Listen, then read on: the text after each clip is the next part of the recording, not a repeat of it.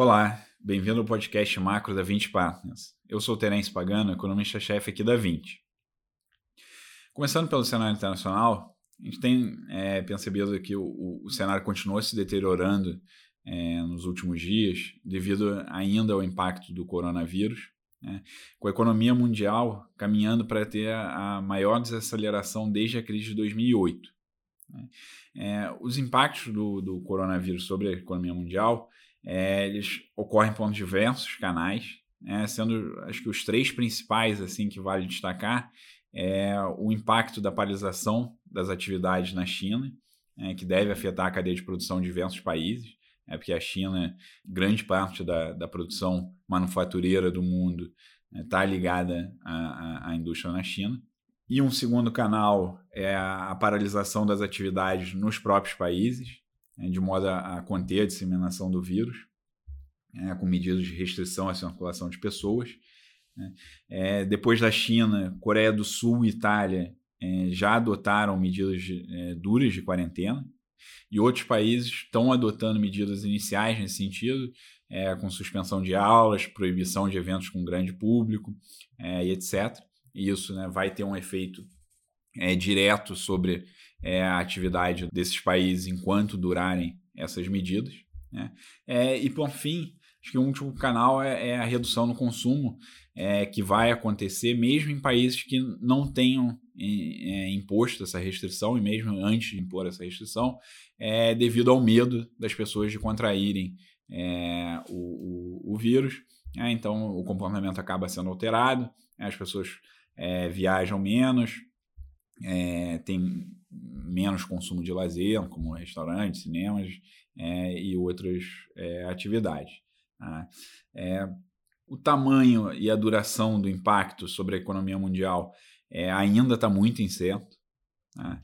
é, mas é, aos olhos de hoje, acho que dá para a gente falar que o, o, PIB mundial deve cair para próximo de zero nesse primeiro trimestre, tá? podendo até mesmo ser negativo é, o que seria primeira vez desde a da crise de, de 2008. Né? É, os Estados Unidos devem desacelerar para algo próximo de zero nesse primeiro semestre, tá? ou seja, a economia ficando estagnada, aí tendo uma significativa desaceleração. Né? É, e Europa e Japão devem entrar em recessão. Tá? Depois que a gente vê a estabilização do número de casos, tá? que ainda tem uma dúvida e uma incerteza grande quando isso vai acontecer. A gente espera que tenha uma recuperação da atividade, é, é, sendo mais provável que ali ao longo do segundo semestre. Tá? É, acho que a China deve ser o, o, o país que está mais adiantado nesse processo de recuperação. Então, já a partir do segundo trimestre, deve haver uma recuperação é, da atividade na China, é, sendo seguido é, pelos demais países ali ao longo do segundo semestre. Mas de novo, né? acho que ainda tem bastante incerteza sobre o, o timing dessas coisas. Tá? Bom, e aliado ao, ao problema do coronavírus, é, teve a incerteza também no mercado de petróleo, é, com a guerra de preços provocada ali pela disputa entre Rússia e Arábia Saudita. Tá? É, isso está acontecendo num cenário que a demanda já jogava os preços do petróleo para baixo, é, e agora o aumento da oferta vai pressionar ainda mais é, esses preços. Tá? Isso deve ter um, um impacto negativo é, sobre o, os países é, que são exportadores de petróleo. Tá? Né? Os Estados Unidos, que hoje em dia está nesse, nesse grupo, tá? é, vai afetar a atividade é, via menos capex. Por outro lado, dá um alívio para os consumidores, é, é, liberando mais renda disponível para eles. Tá? É, mas ele também é, gera preocupação sobre o mercado de crédito corporativo é, lá nos Estados Unidos.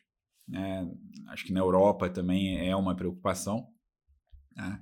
É por conta né, dessa é, queda é, da demanda que as empresas vão experimentar né, com redução das vendas. Tá? É, e isso né, pode ocasionar problemas com é, default de empresas, tendo dificuldade para honrar o, os compromissos, eventualmente tendo que é, mandar a gente embora, é o que levaria a, a, a crise a ser muito mais é, é, profunda do que atualmente a gente vê. Tá? É, bom, O impacto dessa crise, na nossa visão, é, é desinflacionário para o mundo, tá? inclusive aqui para o Brasil. Né? É o que vai permitir que os bancos centrais cortem os juros, né? é, além de darem também estímulos é, fiscais né, onde tiver espaço. Tá? É, os Estados Unidos já fizeram uma reunião extraordinária para contar os juros, né, é, já contaram em 50 bases, foi a primeira reunião extraordinária desde a da crise de 2008. Tá? É, e nas próximas reuniões, o Fed deve é, jogar o juro de volta para próximo de zero. Tá?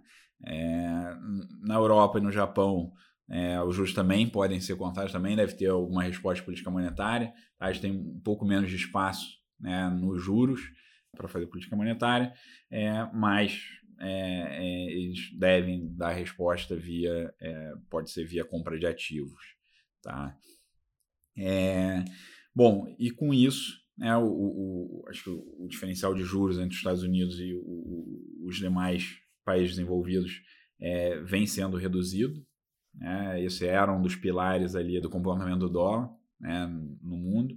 Então, a gente, né, com essa redução diferencial de juros, a gente está vendo o dólar é, se enfraquecer contra o, as moedas de países desenvolvidos, principalmente contra euro e, e, né, mas contra os emergentes o dólar ainda vem se fortalecendo, né, ou seja, as moedas emergentes né, tendo uma depreciação é, bastante significativa, né, de, uma, de uma maneira geral. Tá? É, principalmente nesse período que a, a avenção a risco está né, tá muito elevada nos mercados. Né, e você tem uma incerteza se os países envolvidos vão entrar numa recessão ou não. Tá? É, mas a gente acredita né, que quando o, o, o cenário se estabilizar, né, é, é, provável que a, as moedas de é, mercados emergentes, né, entre elas o real, também é, devolvam um, um, pedaço dessa fraqueza que a gente está vendo né, diante do dólar tá? e acompanhe né, o, a, a, o resto das moedas é, de países desenvolvidos. Tá? Bom, é, para o Brasil, é, a gente também vai ser afetado né, por essa piora no, no, no cenário internacional. Tá? É, essa forte desaceleração que a gente está vendo é, na economia mundial vai fazer com que a economia brasileira também desacelere, tá? sendo né, que o, os efeitos negativos é, sobre a economia brasileira deve começar a aparecer agora nos dados do final do primeiro trimestre, é, sendo mais intensos ali a partir do segundo trimestre. Tá? É, mas acho que à medida que a economia mundial comece a recuperar ao longo do, do segundo trimestre, puxado pela China, e ao longo do segundo semestre, uma recuperação um pouco mais disseminada, é, isso também deve é, ajudar aqui a, a, na retomada do crescimento no Brasil ao longo do, do, do segundo semestre. Tá? É, a, a queda, a forte queda né, que a gente está vendo nos preços de commodities é, e o movimento de dólar forte né, contra mercados emergentes é, deve fazer com que o real fique mais depreciado tá, por um tempo. Né?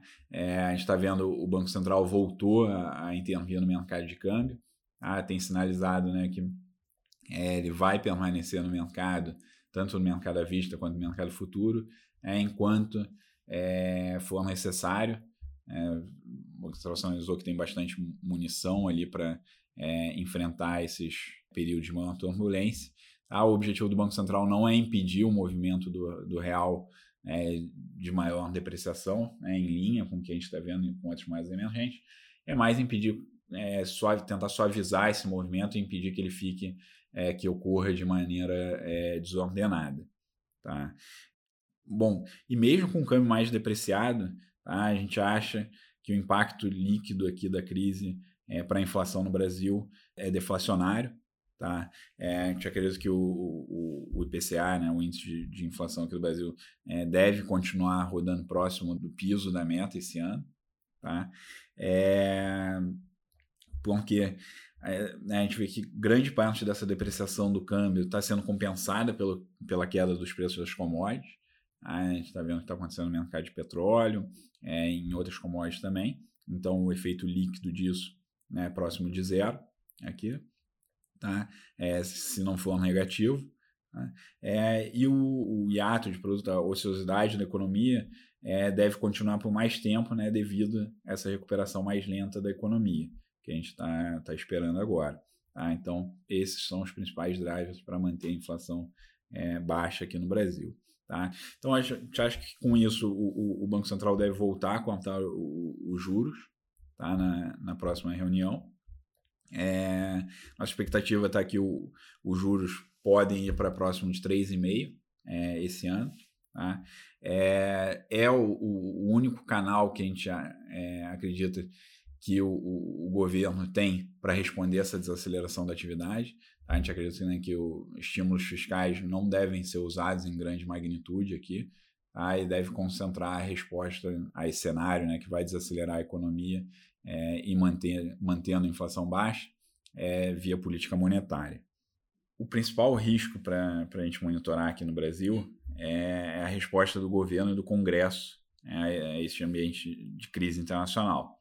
É, se isso vai ser um incentivo a mais para manter a política econômica atual e, e, andar com as reformas, é o que a gente acha que é o mais provável que aconteça, ou se, é, se cai na tentação de dar mais estímulos fiscais, é, colocando em risco o teto de gastos é, e a sustentabilidade fiscal do, do país, o que a gente acha que seria uma resposta negativa de política econômica.